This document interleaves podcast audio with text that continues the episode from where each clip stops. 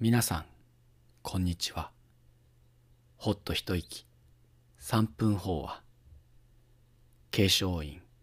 伊藤昌文がお送りします。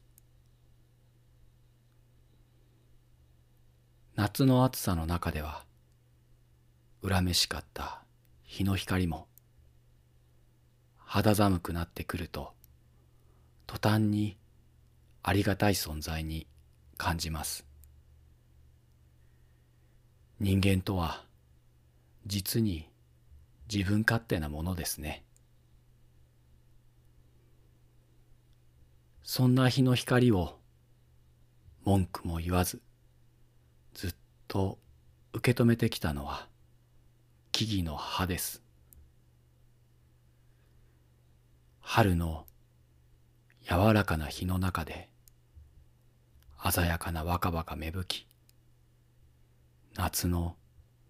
照りつける日の中で青葉は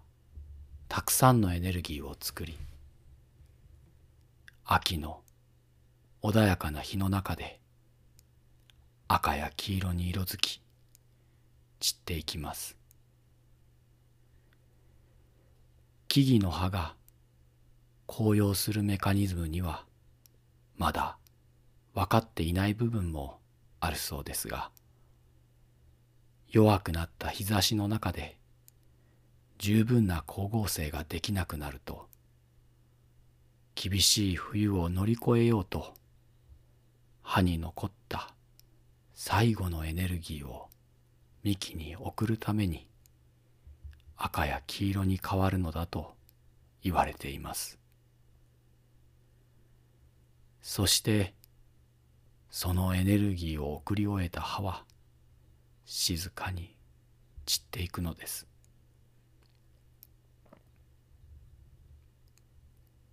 私たちの目の前に広がる鮮やかな